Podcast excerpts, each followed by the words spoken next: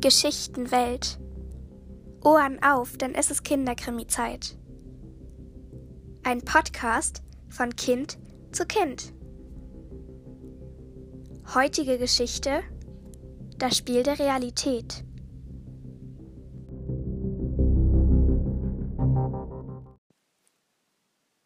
An einem kalten, regnerischen Herbstmorgen saß an einer langen Frühstückstafel ihrer Villa das ältere Ehepaar Otto und Angelika Nauer. Zu Besuch war die befreundete Familie Hauser mit Andreas, Anna und ihrer elfjährigen Tochter Emily. Auch waren dort Sandra Nolte und ihr elfjähriger Sohn Nico. Plötzlich klingelte es an der Tür, und etwas später stand Butler Robert mit einem etwas älteren, grauhaarigen Mann, der einen Anzug trug, mitten im Raum. Der Mann schaute durch seine Brille mit seinen eisigen, ernsten Augen in die Runde. Der Butler räusperte sich. Dieser Mann hier meint, ein Freund der Familie zu sein. Wer sind Sie denn? fragte Herr Nauer. Ach, Otto, mein lieber Otto Nauer, dass du deinen guten alten Freund nicht erkennst. Hopkins, bist du es? Fragend blickte Herr Nauer den Fremden an. Ja, natürlich, mein Lieber, aber bitte Professor Hopkins. Und Sie müssen Angelika sein. Er wandte sich an Frau Nauer. Aber diese sagte nichts und drehte sich zu ihren Gästen um. So, meine Lieben, fing sie an zu reden. Nach dem Essen beginnen wir dann, wie jedes Jahr zu unserem Oktoberbrunch, unser traditionelles Spiel. Ein Spiel? Wie langweilig, flüsterte Emily ihrem Vater zu. Doch der erwiderte, die Spiele der Nauers sind nie langweilig. Lasst dich überraschen. Ich erkläre euch das Spiel. Es wurde in unserem Haus etwas gestohlen, und ihr müsst herausfinden, was es ist und wer es war. Ihr dürft in alle Räume gehen, außer es ist ein Schild Betreten verboten angebracht, meinte Frau Nauer. Oh mein Gott, wie cool, rief Emily.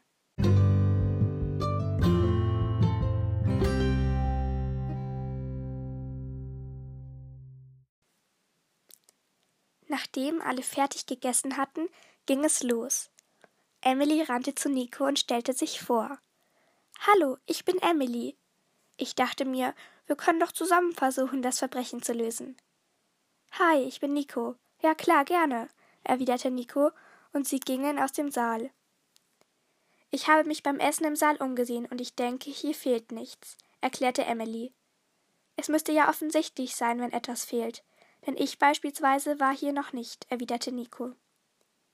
Zuerst gingen die beiden in das Arbeitszimmer. Ich schaue hier drüben und du da. Emily deutete auf den Schreibtisch. Wenig später seufzte Nico. Wir finden hier nichts. Gehen wir in die Bibliothek und dann in den Wintergarten, ja? Okay, sagte Emily. In der Zwischenzeit waren die Erwachsenen in der Bibliothek. Du hast dir da ein tolles Spiel ausgedacht, Angelika, meinte Sandra. Ja, ich liebe nun mal Krimis, erzählte Frau Nauer. Andreas stöberte mittlerweile in den Massen an Büchern herum. Da kam auf einmal Emily und Nico hereingestürmt. Und, habt ihr schon was? fragten die beiden im Chor. Nein, noch nicht, antwortete Andreas. Wollt ihr mit in den Wintergarten gehen? fragte Emily und schaute dabei ihre Mutter an. Sieh mich nicht so an, Liebes, erwiderte sie. Ja klar, Emilys Vater löste sich von seiner Stöberei. Ich hätte noch eine Frage, schob Professor Hopkins ein. Diese interessante Schatzkarte, die ist doch bestimmt wertvoll und führt doch zu einem Schatz, fuhr er fort. Ja, sie führte zu einem Schatz, hier unter der Villa, aber er wurde schon gefunden und ist jetzt in einem historischen Kunstmuseum ausgestellt. Es handelte sich um eine kleine Bronzestatue, erklärte Frau Nauer. Professor Hopkins schrieb etwas auf seinen kleinen Block und sie gingen weiter. Im Gang blieben sie immer wieder stehen und schauten sich Kostbarkeiten an. Der Professor schien sich dafür nicht zu interessieren und ging noch in andere Räume. Im Gang sahen sie Nina, das Hausmädchen. Sie staubte ab, grüßte sie und verbeugte sich. Emily kicherte und flüsterte Nico zu. Das gehört bestimmt zum Spiel. Nico ergänzte, wir müssen uns merken, wer hier alles arbeitet. Ja, eine haben wir schon mal, und zwar das Hausmädchen, überlegte Emily. Ja, Und der Butler, fügte Nico hinzu. Nun öffnete Herr Nauer eine weitere Tür. Hier ging es in einen bezaubernden Wintergarten. Der Boden war aus edlem Holz, und in der Mitte lag ein großer Teppich mit einem imposanten Muster in hellen Farbtönen. Auf dem Teppich stand ein kleiner, runder, gläserner Tisch und zwei Sessel ohne Armlehnen mit türkisfarbenen Kissen darauf.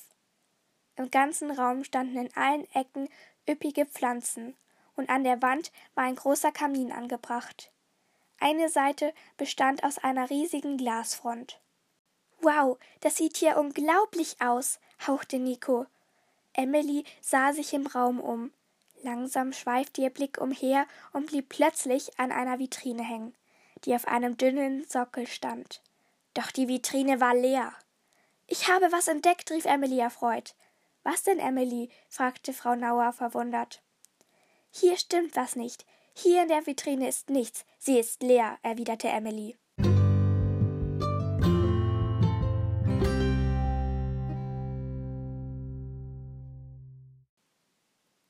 Frau Nauer wurde auf einmal ganz blass, und auch Herr Nauer verlor Farbe aus dem Gesicht. Das war aber so nicht geplant. Es ist offenbar wirklich etwas gestohlen worden, murmelte Frau Nauer. Es wurde auf einmal ganz still.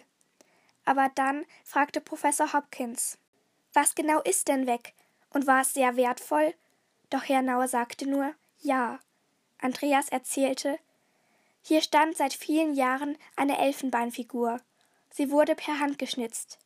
Es handelte sich um eine zwanzig Zentimeter hohe Figur, besser gesagt eine Frau, die auf einem Rosenthron sitzt.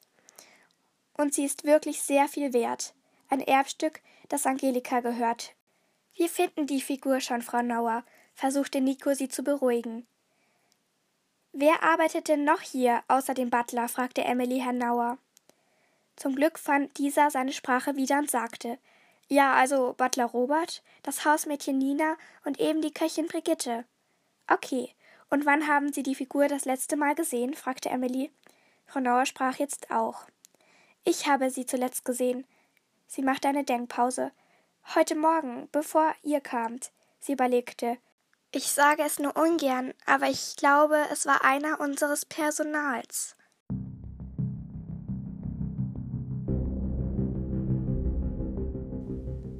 Das war der erste Teil von Das Spiel der Realität.